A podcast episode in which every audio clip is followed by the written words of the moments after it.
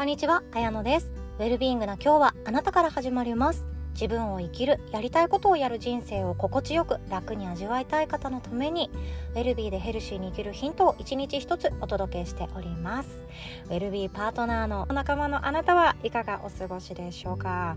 今日はですね自分に自信がないからこそやった方がいいことっていうお話です。自分に自信大体ない。私は今もなお自分に自信大体ないです。自分自身のその頭のてっぺんから足の指先までに自分に対して自信はそんなにないですしなくて困ったことはあるんですけれどもなくても大丈夫を作るのがもっともっと大事なことだなとは思っていたりするんですよね。だからこそ自分に自信がない人って日本人特にたくさんいると思うんですよ。そう世界から見ても日本人って謙虚の国とかなんかその何でしたっけ？自分を低く見せる？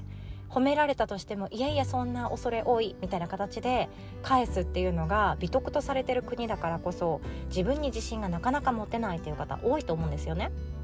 でもそれが全然問題なくて。それだったとしても自分自身の人生は進めることができる。そんなことを今日はシェアさせていただきたいなと思っております。では自分に自信がないからこそやった方がいいこと結論からお伝えさせていただきますね。結論小さな夢をたくさん持つです。でこれ以前も伝えさせていただいたお話なんですけど自分自身に対して自分自身、うん、トータルの自分に対して私っていうものですよね。に対して自信を持つ必要は全くないとその代わり自分がやっている行動とか挑戦とか悩み方とかマインドとか考え方とかそれこそ一番は経験だと思うんですけどそのことに対して小さな自信をたくさん作っておく。そのことに対して小さな自信をも作っておくだけで私たちってありたい自分にたどり着くことができたりやってみたいことがやれるようになったりやりたいことがやれる人生を満たすことができたり結果自分自身には全てにおいて自信はないけれどもなんだか自分とつながるって心地いいよねとか私自分のこと嫌いではない好きっちゃ好きみたいなそういう領域に行けるんじゃないかなって思ってるんですね。で私は自分に自信ないです。自分に自信なくてそれこそ昨日も久々娘が熱出したんですよね。本当久しぶりでどれだけ私に連れ回されようがどれだけ私と遊びほうけようが体調崩すっていうことはあんまりしなかった彼女なんですけど本当1年ぶりとかなんじゃないかな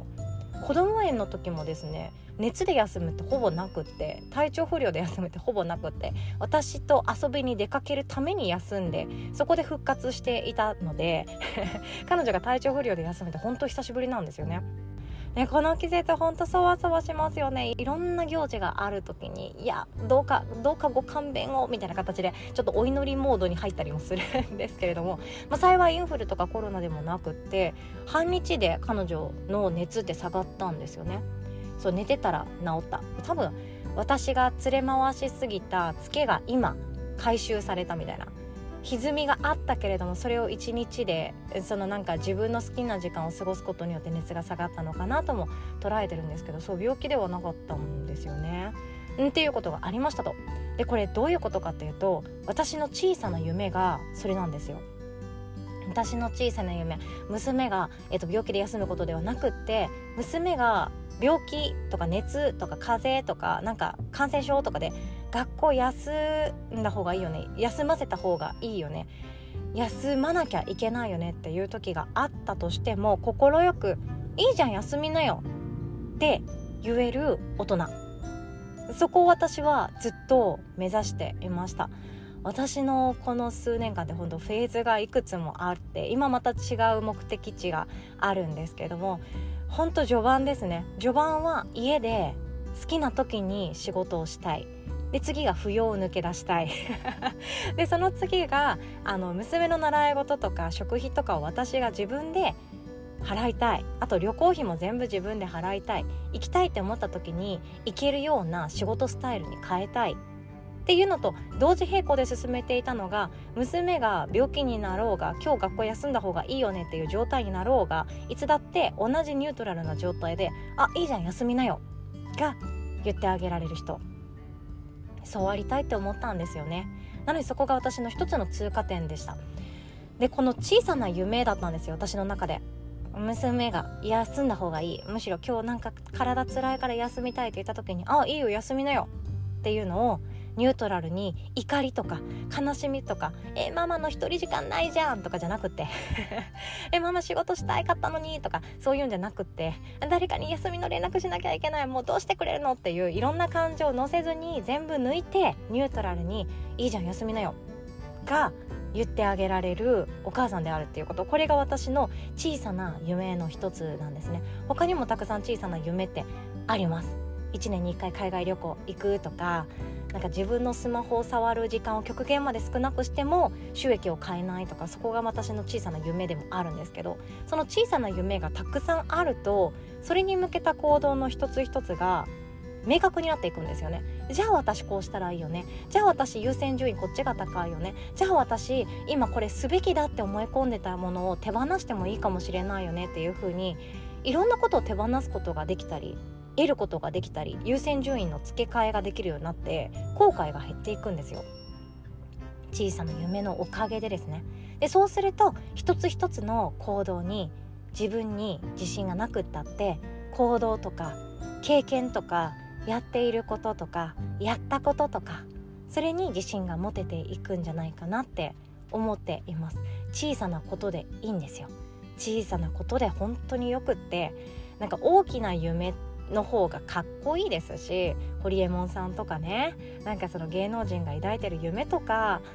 ん、なんかもうほんと世界的に活躍している人たちの夢を聞くと自分が情けなくなるわけなんですよ。この前の八ヶ岳の時もですね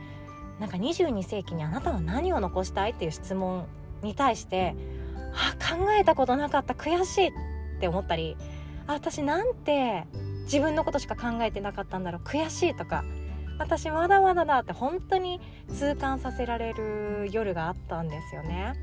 でもそれだったとしてもそれでよくって自分に自信がなくってよくって私誰かと比べてまだまだな人間だなんてそこまで深く沼にはまらなくってよくってじゃあそこから先今から先ここから先の未来はどうしていきたいかっていうところをフォーカスしていくだけであじゃあ私この行動だったらやってみたいと思う。だって似たようなことやったことあると思う。であったりこの人に相談してみようと思う。だって詳しそうだもんこれも小さな自信でいいんですよね。小さな経験ですよね。誰かに相談するのも小さな経験の一つです。そんな風に小さな夢をたくさん持つと小さな経験が散りばめられていることに気づいていくんですよ。ポッドキャストでなんちゃらかんちゃらランキング1位を取りたいとかそんな大きい夢私は持っていなくって自分がこれまで伝えるっていうことこれは私が社会人になってから本当に訓練されたことでもあったんですけどもそれでもやっぱり自分の中で全否定されることもあって自分の自信全て失われるような経験もあったんですよね。お前のその喋り方一から直せこらとかプレゼンお前何言ってるかわからんこらとか お前の前説なんかもうそれ前説ちゃうしみたいな感じでなんかもうもう一回学び直せみたいな訓練しろ毎日1回練習しろみたいな感じで喋り方とか敬語とか話し方とかめちゃくちゃ叩き込まれたんですよね。どこまで努力しても全然認められない。悔しいって思いながら社会人やってたなって懐かしく思う時もあります。でもその経験があるから本当に小さな経験ですよね。敬語正しくしゃべる。あとは人前で数千人の前で堂々と喋る時の体の姿勢はこうで見る先はこうででマイクの持ち方はこうでで喋る時の初めの10秒はこれでっていうのをずっとずっとやってきていたから今つながってるって思うんですよね。だからこそ私は自分に自信がまだまだないです。未来ラボ生をパーフェクトに幸せにするとかウェルビジのチャレンジャーを仲間を絶対にその人が向かいたいところまで連れてってあげるっていう120%のお約束っていうことを完璧に完全にすることはできないんですけどでも私がやってきた経験っていうのは小さな自信がたくさんあります。だって小さな夢だから。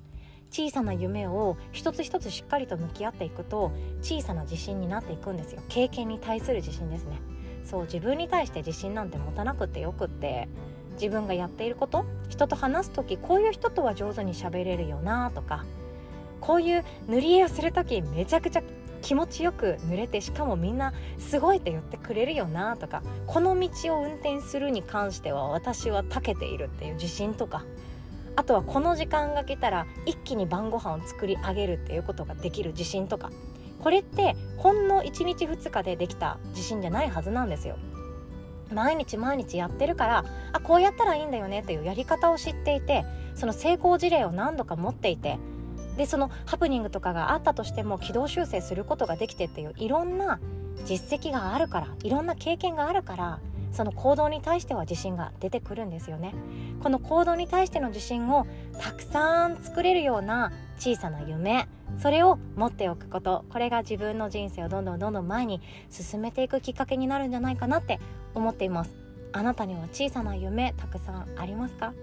私はまだまだあります。今日もお伝えしたんですけど娘が休みたいって言った時に体調不良で今日は休んだ方がいいって言う時に心地よく休ませてあげられること。でそして隣についてあげられること。これは私が本当に望んでいたことです。いつだって私の人生の優先順位の上の方にありました。今から自分がやろうとすることにそれは見合っているのかどうか。安心したかったら雇われた方がいいに決まっている。安定したかったらどこかと契約した方がいいに決まっている。でもそれをすることによって私が本当に優先順位の上の方に持っている子供が体調不良になった時休みたいって言った時に心地よくそばにいてあげられる存在になれるかどうかっていう私ですよ。これは世界じゃなくて私の優先順位が高い場所にある夢が小さな夢が見合っていない時は心地よく手放せました。手放せていけるというかあ私じゃあこれいらないに変わっていくと思うんですよね。いい体でいたい健康でいたいじゃあ私この食べ物取らなくっていいよねとかそんな感じかなって思うんですよ。自分のありたい自分像が明確になっていればいる人ほど小さな夢は持ちやすいと思います。まずはその未来創造から始めてみるのもいいかもしれないですね。ということで今日はこんなお話でございました。最後までお聴きくださりいつも本当にありがとうございます。他人からでもなく社会からでもなくあなたの内側からウェルビーは始まります。おしまい。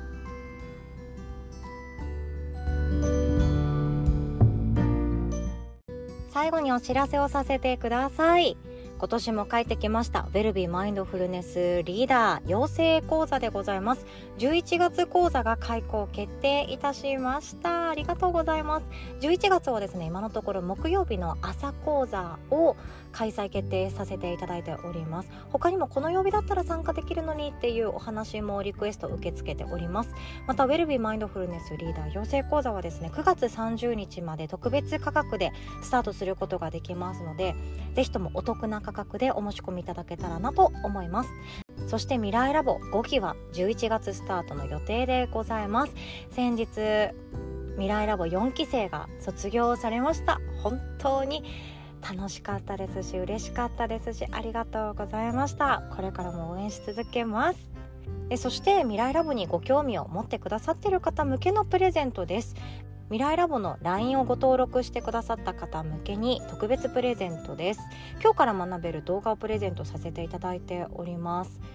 内容はですね LINE を開いていただけたらあの右下にボタンが出てくると思いますのでぜひともそちらをタップして進めていただけたらなと思います。未来ラボのこの特別ワークショップとか体験入塾とかそういうところに行く時間がなかなか取れないっていう方向けのサービスではあるんですけどもぜひともどういうことやっているかとかどんな目的で開催しているかとかあなたの人生がどんな風に変わっていくかの何か気づきやヒントになったら嬉しいなと思ってプレゼントさせていただきます。詳細はこの音声の概要欄の URL リンクからチェックしていただけましたら嬉しいです。そしてそれに合わせて特別イベントご用意させていただいております。あなたのやりたい仕事を見つけるワークこちらもオンラインワークショップとして無料開催でございます。そしてもう一つ ERC 体験講座ですね。ERC というのは感情解放コーチングということでカウンセラーさん向けのコーチングのやり方になっていきます。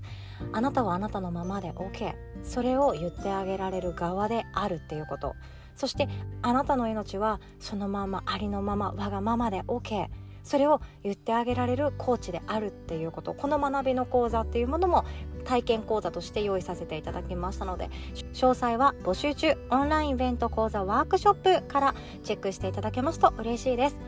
どのワークショップもですね基本的に私は無料で開催させていただいております。その心はたくさんの人にお会いしたいからです。